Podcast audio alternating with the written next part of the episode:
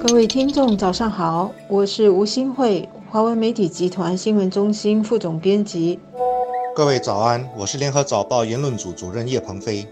涉嫌在网购平台售卖女佣的职业介绍所，在当局查实后，已经把他的执照吊销。人力部也可能提控这家介绍所。介绍所把女佣当作货品，在购物平台买卖的做法，就算没有违反任何法律。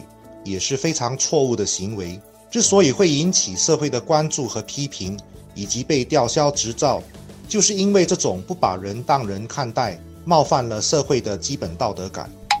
人类现在活在两个世界里，一个是实体的，一个是虚拟的网络世界。两个世界比较起来，网络世界当然是自由开放多了，也无奇不有。所以，我们看到像新加坡这么一个被形容为守法和规矩多多的国家，还是有不少人在网络世界里自由放任、骗财骗色。现在是连女佣也被当作物品挂在网络平台上推销。还好有人看不顺眼，在网上批评这样的行为，形成的舆论也引起政府的关注和揭露。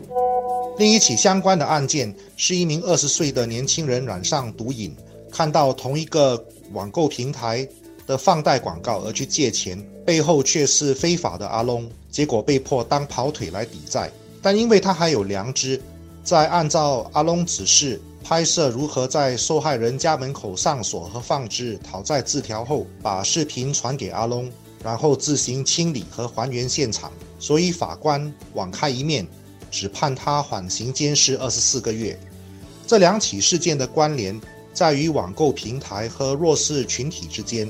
互联网的出现放大了日常生活里的一切，无论是好事或者坏事，都因为互联网的强大传播功能而能传千里。介绍所不把人当人看待的行为，因为互联网而成为社会焦点。这种对弱势群体的轻视，反映了人文关怀的缺失。一些交友建议就指出，只要观察一个人对待适应生的态度，就可以看出他的教养。因为有教养的人会对任何人有基本的尊重，不会因为对方的社会地位高低而有太多的分别。我们的确不能把女佣或任何社会地位较低的劳动人员当作奴隶看待，再有钱也没有这样的权利。网购平台和网络世界是给人类带来了许多方便和自由。让人类可以在任何地方和地点做各种买卖，还节省了介绍费和中介费。许多小商家现在也能走出去，不需要店面就能把物品介绍和销售到海外去了。当然，网购平台和网络世界的最大风险就是你在明，他们在暗。做买卖是很容易，骗财骗色也容易。这是我们在网络世界里。要享受自由和快速方便时，必须有所防范的。我国贫富差距和不平等现象有越来越严重的趋势。如果日常的社交开始出现对弱势群体的不尊重，就很容易激化阶级分化的情绪，进一步削弱国民身份认同的基础。弱势群体因为缺乏社会关系网，所以要解决自己的问题时，很多时候都会通过互联网。可是互联网龙蛇混杂，一不小心就会让自己掉入陷阱。那位被迫替阿龙跑腿的青年，显然并不是一个坏人，就因为染上了赌博的恶习，结果因为网购平台而犯了法。从另一个角度看，网购平台虽然很便利，但是也出现了被滥用的现象。作为商业平台，它有责任确保基本的安全，让使用者不会轻易触犯法律。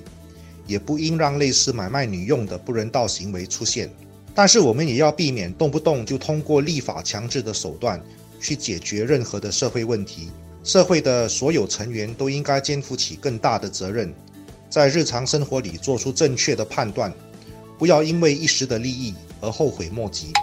我们的警方最近就发出文告指出，今年一月到八月之间，警方接获了至少四百起。跟电子产品有关的电子商务诈骗通报，在这当中，有超过一半是涉及苹果和三星的手机。这些骗子通常在网购平台上放假的广告，引人上当，结果你交了钱，却迟迟收不到货。